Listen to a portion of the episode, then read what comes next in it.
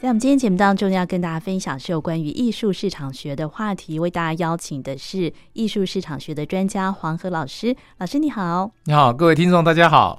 那我们今天呢要来聊的哦，是最近呢在台湾当代艺术馆展出的一个作品哦，就是英国的涂鸦艺术家班克斯他的作品哦，就是手持气球的女孩。这幅画呢，在二零一八年的苏富比的拍卖会上，以一百零六万的英镑成交。但是在成交几分钟之后啊，这个艺术家呢他就按下了一个按钮，所以画呢就被这个碎纸机搅碎了一半。那所以我们现在看到的呢是少女头部以下的一半呢被呃碎纸机切成碎片哦。那这一幅作品呢后来呢更名为《在垃圾桶里的爱》。那现在呢它正在做世界巡回的展出，在台湾当代艺术馆的部分呢是从七月一号一直到八月十三号展出。对，因为听说这件作品是亚洲人买的，所以有可能是他，因为有甚至有可能是。我我相信是不是台湾人买的啦？嗯、因为台湾人应该没不是，不是对，应该不是，他是，是他是他有想说是亚洲人买的啦。对对对，就是当时二零一八年在苏富比这个拍卖引起话题，后来这幅画在二零二一年哦再度又登上了拍卖会。我这边有有看到他这边有记录，就伦敦以一千八百五十八万的英镑，七点一亿的台币成交。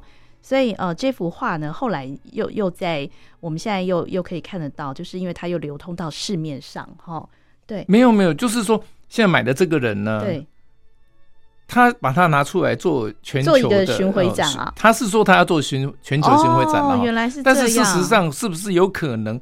我认为有很多地方绝对不会接受的啦，嗯哼，因为这张作品根本没有任何意义的啊，嗯哼，好，对，那我们就先从这张作品开始谈起哈，对，那这位呃英国的涂鸦艺术家班克斯，他其实是匿名的，哎，他是匿名的艺术家，没有，他叫，对他一直大家都还没有看过他的真面目。哦，那他事实上就是说在涂鸦艺术界里面来讲，他算是一个很神秘的人物，而且其实呢。他并不喜欢人家去炒作他的作品，嗯哼，好，所以当苏富比邀约他这件作品送到苏富比去拍的时候，他就已经，就事实上他就已经在里面埋下的这个碎纸机嘛，哈，所以当你成交的时候，他其实是在嘲讽，嗯，好，那当时苏富比其实是有问说这个收藏家说啊，对不起啊，那这件作品已经毁了，嗯，问那个就是已经收藏的那个人要不要，已经已经举。举牌得到的这一张作品的，你要还要不要？你可以，如果不要没有关系，我们可以把它，因为已经毁了嘛。这张作品如果是在任何一件作品，如果说一件作品，一件张大千的作品是有一半被被搅成这个碎片的，你还会要吗？对不对哈？所以你如果从这个角度你去看，你就说就知道说，其实 Bankers 呢就是在嘲讽这个世界，嘲讽艺术品进入一个投资的世界，然后被炒作的这个。这个想法，他其实是在嘲讽。然后你既然接受了，那你接受了，那你把它定位成说，啊，有的人认为说，哎呀，这个好像就是行为艺术嘛，它也可以算是当代艺术的一支啊，哈。那我就觉得说，其实呢，你就变成说，哈，这个这个事情的最终的目的就是说，我本来是已经要把这件作品毁了。嗯哼哼，因为我不希望你们来炒作我的作品。哦、他就是说，他本来是按下那个那个按钮，那他会把那个作品变成这个碎纸嘛，哈。对。但是到一半的时候，他卡住了。对。那个机器卡住，所以现在我们看到就是有一半被搅碎。对。哎、欸，那我觉得这个其实应该也算是天意嘛，哈，就让 这幅作品可以留下局部。对啊。然后他讲说，这是班克斯他第一次在拍卖会现场创作。因为他就自己，他对对对，呃，他们解释为这是一种行为艺术嘛。那我我觉得真的，真的是还蛮有趣的哈。很有趣，但是并没有什么创意啊。就是呃，并没有任何创意啊，对不对？因为这个行为艺术是五六十年前就在在世界上就已经很流行的。对，因为我我有去看了这个展哦，就是在台湾当代艺术馆的展，它就是除了作品之外，它有一部分是影片。它那个影片呢，就是就是在苏富比拍卖会上。呃，就是那个拍卖官，他那时候在呃这个嗯喊喊喊价的时候嘛，从那时候开始拍，然后拍拍拍拍到就是他他按锤成交之后呢，这个画面就带到那个有一个人按了一个按钮，然后马上就看到那个作品被搅碎，然后当下那个人都都吓一跳啊！当下那个拍卖官也很错愕，嗯，所以其实是大家都不知道会发生这样的事情。那哦，那这个这个这件作品原来就是班克斯自己提供的嘛，哈，对。那其实班克斯呢，这个人呢，我们稍微对他有点研究的时候，就发现其实呢，他非常讨厌人家炒作艺术品哦。好，那所以其中另外呃有一段时间呢，也有人。把他的作品呢送到拍卖会，其实这不是在第一次上拍卖会。嗯、那那张拍卖会的那件作品也是拍到好几千万哈。嗯、那呃，可是 Banks 呢拿到钱以后立刻捐出去。真的、啊？那他他是不要这个钱？他是很有钱吗？他才可以这样？呃，我们不知道他有没有钱。哦、呃，因为他真的是一个很神秘的人物，到目前为止。我们并不、嗯、没有人见过他的真面目哦，对，嗯、因为他他的创作的方式哦，他习惯在最能够接触到大众的表面，是像是墙壁哦，展示自己的作品，嗯、所以他有很多作品是在全世界各大城市。不同的城市，然后街道啦、墙壁啊、桥梁会出现。不过最主要还是在英国啦，对，涂鸦。那因为听说在乌克兰也有一面墙，它有这个嘛，那所以有人说要去把那面墙买下来嘛。那我就觉得都是非常无聊的事情。哦，对，那因为因为它就画在涂鸦嘛，画在墙面上，所以你说也没有办法把那个墙就是。带走就是 保留下来，所以有人讲说要去把那个墙买下来的意思，就是这个意思嘛。那对，那其实有没有任何意义？我认为一点意义都没有。哦，但是我这边你也不可能把那面，你要你把那面墙要画在哪里？对，但我看到他他的那个拍卖的，就是拍卖公司操作的方式，就是说，嗯，好像那个嗯，拍卖公司他会，比方说他要拍这一面墙嘛，哈，他然后成交之后，他会请那个收藏家他自己决定他要怎么去处理。嗯，嗯，处理他这个墙的这个作品，对，那有有一个方式就是用那个拓印，拓可以用拓印方式吗？还是怎么样？我不知道，没有办法，因为你拓印你是要，哦、你就我们都知道，例如说我们早期的那个石碑啊，哈、嗯，就是上面有、嗯、有书法家写的那种石碑，对，那你可以去拓印，嗯好，那你就要在上面涂上颜料嘛，嗯好，来用纸张去把它拓下来嘛，哦，那。你如果到用这种方式去拓印它在墙壁上的东西，那基本上你那张画就毁了啊。对，那他有一些作品是画在人家的民宅的墙壁，然后有有的屋主他就把这个房子打算去抛售了。对对，曾经也有一曾经有，对，对他对他把他的房子，那那就变成说大家是为了要买那一面墙上的东西，嗯、而不是要买那那那栋房子嘛，哈。对对。但是我觉得这都是非常无聊的事啊。但但是就是嗯，其实那个涂鸦艺术好像是在一九八零年，然后在伦敦兴起这样的一个涂鸦的热潮，也不是是吗？不是啊，因为你这个涂鸦的热潮应该是这个巴斯基亚哦，怎么说？那巴斯基亚比它更早啊，所以现在目前全球涂鸦一下最最贵的是巴斯基亚，就是美国的那个巴斯基亚哦，是他先开始的，对啊，他。但是事实上，是不是他先开始呢？也不确定。不确定。嗯，那巴斯蒂亚的的作品现在目前是全球最贵的嘛？包括我们的周杰伦先生也有买了两张嘛。哦，但是他的涂鸦不是画在墙上，他是画在墙上。他是画，那他他刚开始画在墙上，后来呢，他跟这个呃，现在目前全球最。最有名的艺术经纪人哈，嗯、第一名的艺术经纪人叫高古轩。后来他他就是跟高古轩合作以后呢，嗯、他是开始画在画布上了。哦，哎，所以前阵子呃有一张巴斯基亚的作品来到台湾，哦、在卢易莎的那个象山的那个卢易莎那边有做过一个预展嘛，嗯、然后后来听说那张画还是台湾人买的啦。嗯哼，好，那但但是并没有公布是说哪一个，有人是说好像是一个虚拟货币的一个业主买的啊，操作虚拟货币的人买的，但事实上没有人确定了。嗯哼，那 anyway，Banks 绝对不是不是涂鸦艺术的原始的啊，第一个人他不是。黑山广播电台音乐沙拉吧，我是江秀静。今天在节目当中跟大家分享是有关于艺术的话题，为大家邀请的是艺术市场学的专家黄河老师。那我们也介绍两位英国的当代艺术家，一位呢是班克斯，他目前作品呢在台湾的当代艺术馆展出《垃圾桶中的爱》。另外一位英国的当代艺术家呢就是 Damien Hirst，那他呃关于用一些生物的标本哦，或是一些大型的。雕塑作品，另外呢，它也有平面的作品。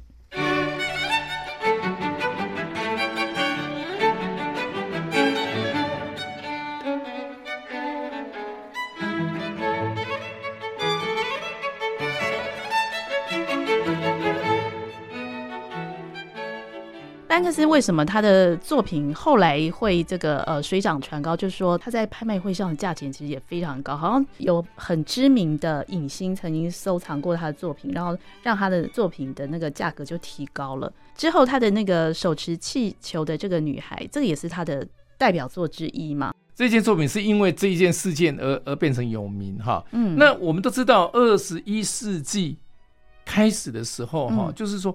因为整个艺术产业的结构发生一个很大的一个变化，什么所所谓很大的变化，就是说在艺术市场里面的重要的这些这个公司，或者是经纪人，或者是收藏家，例如说我们说，呃，以前是没有超级大画廊的，嗯，对不对？以前没有像高古轩这样的画廊，一个全球有十八家分公司的画廊，哦，那以前是没有这样子的，所以现在超级大画廊，嗯，它操纵整个艺术品的价格。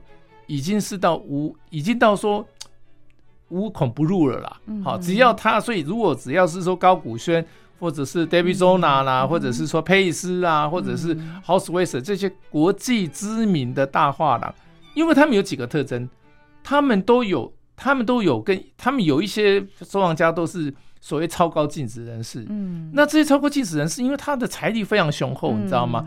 就像这个 Steve Cohen 这个美国对冲基金的这个负责人。他说：“我每天赚一百万美元呐、啊，嗯，好，所以呢，他就他不得不买买作品嘛。尤尤其他如果喜欢艺术品的话，他为什么那么厉害？他每天可以赚就一百万美元，就对冲基金的这个负责人嘛，哈。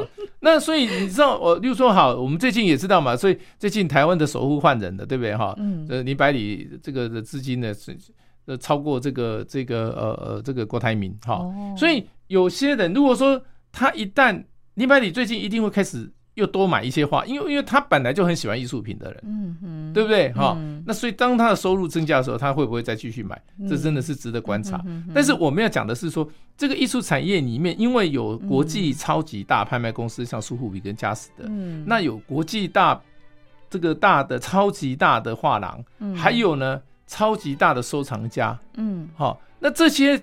强强强的富强几个强的强强联合的时候，他就不断的在炒作艺术品。嗯哼，啊，所以呢，Banks 也也不过就是一个被炒作，只是 Banks 不想被炒作。哦，他自己不想被炒作，他不想被炒作啊，就像那年每次他不想被炒作啊。嗯，所以你看他来台湾两次，但是他有没有参加那个出席那个开幕酒会？没有哎。嗯哼，他来布展，因为他希望他的作品给人家一个很好的印象。嗯，可是他布完展以后他就回去了。嗯哼，他在。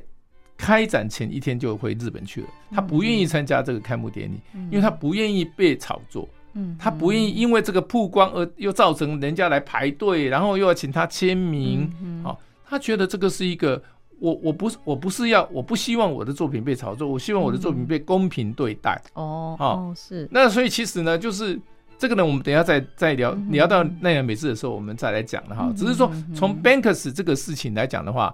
就是说，你为什么要去再去办这个展览？我就觉得本来这个这个台北当代艺术中心就是一个 stupid，你是一个美术馆，嗯，你为什么要去跟着流行跑？嗯，这是一个流行嘛。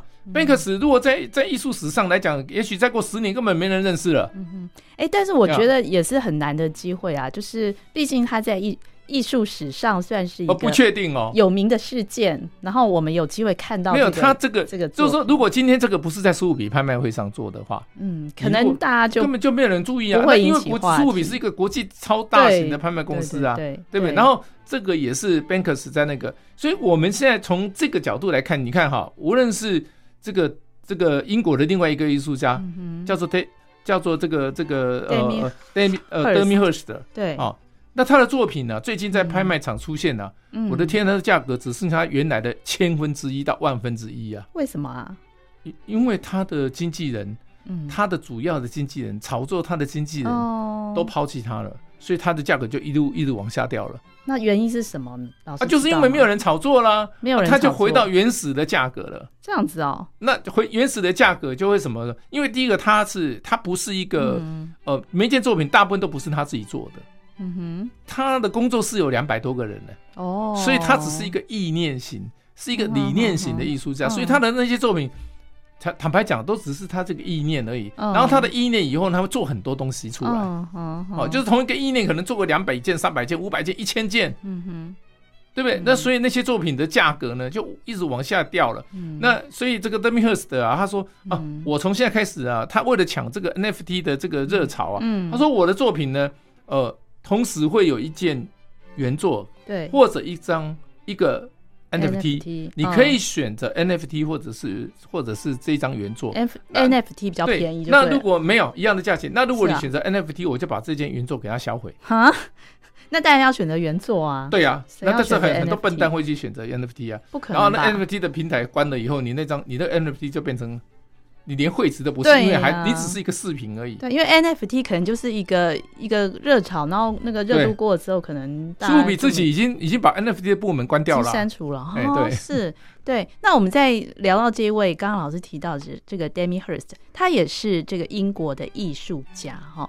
嗯，这位艺术家其实我不是非常熟哦，我这边找资料，他是说。他的作品呢是，比方说他会把一些动物的尸体泡在甲醛的系列作品哦，自然历史，或是他在一九九二年有一个生者对死者无动于衷，他最会取名了，因为他觉得一件作品要卖好几千万美元。然后还有另外一件作品叫《一千年》，呃，他是在玻璃箱里面摆一颗腐败的牛头，然后就是会引来很多的无数的苍蝇跟蛆。感觉有点恐怖，所以他的作品是用这种动物，大概就是动物，然后那个的尸体把它泡在甲醛。那其实这个就是这个动物是什么？这个动物是现成的哦，对不对？对。所以他的观念从哪里来？他从杜象的现成物的观念过来的。所以他的作品其实更更加的特殊，他就是惊悚嘛，或者是说对惊悚、稀罕嘛、稀奇，然后就是就是他想要利用人们 curious about，就是这种。对对，这种东西的那种惊奇，对这种东西的那种好奇啊，因为因为他引诱的引诱的是人性的基本的那个概念。但是事实上，为什么他的这个作品，因为他这个鲨鱼泡在这个甲醛里面，他卖了好几只，就就是鲨鱼哦，是好几，卖了好几只，它不是只有一只，所以就是由他的工作室，对不对？韩国三星美术馆也买了一只啊，就是由他的工作室做出来的，对啊，他的意念，然后对啊，然后那鲨鱼是他养的吗？也不是啊，那鲨鱼是他去跟澳洲澳洲买的啊。哦，呀，澳洲那个有捕鲨的那个集团，他去跟他们买的。哦，对，所以所有的东西都不是他的东西，是呃，他只是把这个东西呢，把它集合在一起。对，然后其实还是有人收藏，像是一千年那个，就是那个腐败的牛头。那还有另外一个塑像作品叫《慈善》，这个其实我觉得这个比较特别哈，它是二零零三年的塑像作品，它就是有一个残障的女孩。哦，塑像，然后他是抱着一只猫跟一个捐献箱，那这个捐献箱里面是空的。然后这个作品其实很大，就是高六点七公尺，重达六吨，然后被一个韩国百货公司的业主以一百五十万的美元美元买下，应该是美元，对、哦、对，他们的作品几乎都是用美元来算的。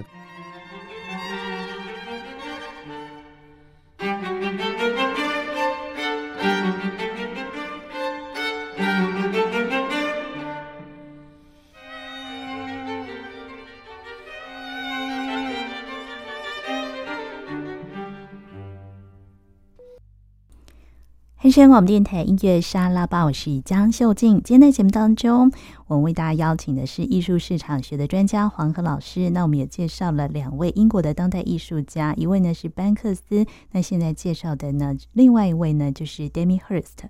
那他是在一九六五年呃出生于布里斯托的英国的一位呃青年艺术家的代表人物，他也主导了一九九零年代英国艺术的发展，在国际上呢有很高的声誉哦。在一九八六年呢，他就读伦敦大学的金匠学院，在一九九五年也获得英国当代艺术大奖的特纳奖。那他除了一些呃利用动物的尸体泡在甲醛里的系列作品之外哦，他有一些平面的作品，他有油画的作品。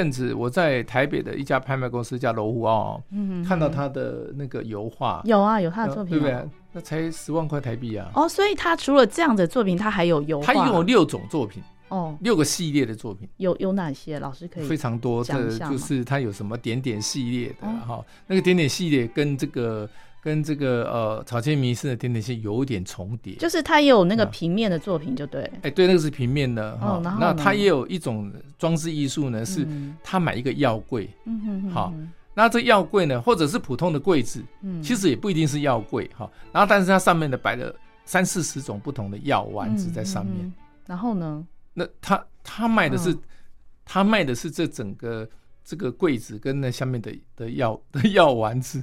哦，这样也可以变成一件作品。对，他说这也是一，这也是艺术品，对，而且很贵，很贵，一个是一百万美元啊，那个成本大概差不多两 两百块台币。对，但是还是有人买啊，然后他做一百件啊。那所以大家都是都是盲剑客，就是说你根本不知道说艺术品的真实价值在哪里。所以这件事情来讲的话，它它让我们来讲的话，就是说对一个我们很清楚艺术史的核心价值的转换的这种过程的时候，我们就觉得这种东西呢就是有趣而已。那但但是那个药柜可能上面有他的签名嘛？当然有签名啊，对啊，所以他。值钱的是因为有他的签名啊，那个签名有什么意义？所以为什么奈良每每次不愿意参加这个开幕酒会？因为他会签名，然后这签名他怎么知道会被放到什么地方去？被人家拿去卖？哎，这也是有可能。就有是这样子啊，因为我那时候在宝物博很大的时候，我在做鉴定家的时候，我就发现就有人就是他就是拿了那个草那个奈良美智的一个这个。那个狗狗，那个音，那个它是做成一只狗狗，但事实上，在鼻子那边呢是可以转动的，就是一个收音机。哦，那其实它有它有限量发行的作品，但是它也有艺术延伸性的商品。那这艺术延伸性的商品呢，其实一件呢是一两万块而已。但是它限量发行的作品一件是六十万的。哦，好，甚至好像炒到一百多万去了。所以有一个人呢，他拿了这个艺术原生性商品，然后呢，在奈良美智开展的时候呢，他他排队去给他签名，然后所以他有签到名。哦，OK，但有签到名没错。对，但问题这件作品呢，他就说，呃，我这件作品应该要卖六十万，因为他有签到名。对，哦，我就跟他讲说，我只可能我只可以给你估五万块。哦，就老师那时候有在那个那个在保护博很大的那个这个电视节目嘛。那所以这个节目呢，后来呢？这个这个提供者啊，这个收藏家啊，他拒绝，他说哈，这这一部分要重录，我们就跟他讲，直接给他 cut 掉。是哦，我们直接给他 cut 掉，因为你这件作品，坦白讲啊。嗯，你就是你就是原来的价格而已，你并不是因为你原来的人家他做的那个做二十件的或者是三十件的，人家他每一件都有编号。哦，那种编号跟你这件作品上面只有一个签名，而且坦白讲，谁知道这个签名是他的呢？因为这个签名有可能是很容易仿啊，哦，签名并不重要啊。对对对，哎，原来是这样。那老老师刚刚有提到，就是 Damien Hirst 他有呃，除了我们看到这样子的一个呃大型的。雕塑啊，或是那个、嗯、那种用动物啊泡在呃甲醛里的系列作品之外，它还有平面的创作。有啊，我刚刚有讲过啊，它也有，还有用一一种油画，然后它上面贴的、嗯、呃那个有贴那个蝴蝶，然后那个蝴蝶还不是画的，嗯、那蝴蝶还是真实的蝴蝶哦，是真实的蝴蝶。呃，Damien Hirst 的呢是英国哈第二个进口蝴蝶标本。全全英国第二名、嗯、哦，他喜欢收藏蝴蝶标本，就是因为那些标本是他拿来作画的。哦，这样子哦，他的油画上面所贴的那个标的蝴蝶都是真实的蝴蝶，哦、他根本没有去画那只蝴蝶。哦，原来是这样子哦，对。所以我们下次看他作品上面如果有蝴蝶的话，要特别注意，他的蝴蝶是假的，就不是假的，是真的，是真的是真的 蝴蝶，而是来自台湾。是啊，因为我们台湾蝴蝶标本，南台湾我们产很多蝴蝶嘛，这样子哦，所以听说那个蝴蝶是来自台湾的啊，好特别哦，对对对对。那像这两位艺术家刚刚讲那个呃，都是英国的哦，就是班克斯跟 Damien Hirst，他们的作品在台湾的艺博里面，或是会会会看到吗？有啊，有曾经看过，当代也来过，然后真的吗？呃，因为其实 Damien Hirst 的现在，因为他已经不是他以前是英国最大的。画廊叫叫萨举啊，萨举呢，他在经营的画家哈，所以呢，其实那时候呢是最红的时候，他到二零零八年呢，二零零八年的时候是是一个分类分分类点，就是转类点的，就是这个德米赫斯到二零零八年以后就一路往下跌，跌到现在，所以已经跌到根本没人要了。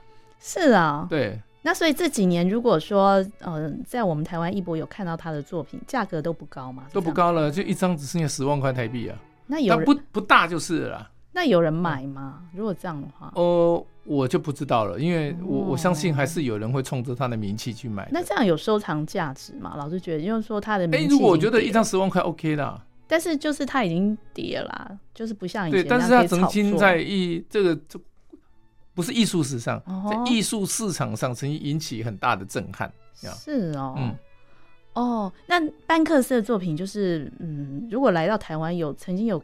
可能有看过哪些？呃，没有，特别做没有，没有啊，没有，比较少。因为因为 Banks 的只有一只有一次有我看到班克斯的版画哦，版画对，然后那个版画呢，一张定价四十万台币，那这样也算可以收藏，是不是？呃，如果四千块我会收藏。怎么说？我我觉得只值四千块。那个那个版画不是原，因为根本不是他做的啊。不是他做什么？他不是做他不是那个根本不是他做，而且也是复制版画。他是把他以前在涂鸦上面那些作品，把它转移到版画上来讲，所以那个是复制版画。所以我说一张四千块我会考虑啊，四十万那就太离谱了。哦，所以他的版画作品呃多半是复制版画。对，原创版画可能不全部他，因为他根本不做版画，他不做版画，哦他是把那个图像跟村上隆用授权给一个版画公司去做成版画。是所以一张要卖四十万，刚开始卖四十万，现在已经掉到差不多十万块不到了啦。哦，是哦，对，哦，所以谁刚开始谁买的话，谁倒霉。哦，对，而且他们这些作品哦，说真的都是，嗯，你看有些非常大型哈，呃，一般的收藏家他们会去，如果如果要收藏这样的作品，我觉得也是不太容易哈。对，因为他的作品，因为当代艺术的作品就是就是大，嗯，然后惊奇。然后颜色非常的鲜艳，好，这些都是属于当代艺术的一个几个那个，所以那个村上隆也有那种哇，整件比大概像个金刚那么大的一个作品啊，就做他本人哦，做他本人，对他本人做成一个，我们这个房间放不下的这个雕塑。那这样会有会有人会收藏吗？据老师说，笨蛋就会收藏了。我我认为那就是笨蛋呐，他要有足够的空间可以摆。对，因为你你你买了，你不知道放到哪里，对，一般人根本放不下放不下去啊。哦，除非像他这边写，像这个什么百货公司的业主，他们比较有可能。就像有地方可以摆。这个南京有一个叫德基美术馆，哦，因为他们就收藏了两件那个那个草间呃奈良美智的那个菊屋跟房屋嘛。那个菊屋呢，曾经来到台北来预展。菊屋是什么？它就是做成一个。一个房子的这个造型这样子哈，然后呢，大概差不多放放在我们这一间，嗯哼，我们这间大概这个尺寸就我们的录音间的这个，就是说它是其实人是走不进去的啦，小朋友可以走进去了，哦，这样子。那两件呢是卖了呃二点八亿台币啊，对，这那两件作品可以买这个地保，被被谁买走？被台湾厂就不是，就是我刚刚讲的，他被南京的德基美术馆买走。哦，因为我最近我的学生到那边去的时候，他拍照，他说老师，原来那个盲线客在这里，这样子哦。那个房子，那个房子送我我都不要。哇，因为你根本没地方摆嘛。哇，那你知道吗？那但是那个美术馆可见财力，而且也不是他做的，不是他做的，当然不是他做，他画一个草稿，然后找人帮你做的，做的哦，对不对？哇，他又不是工，他又不是木匠。哦，好，所以那种作品就是属属于属于理念型的作品，嗯哼，就是我一个理念，然后请人家帮我做出来。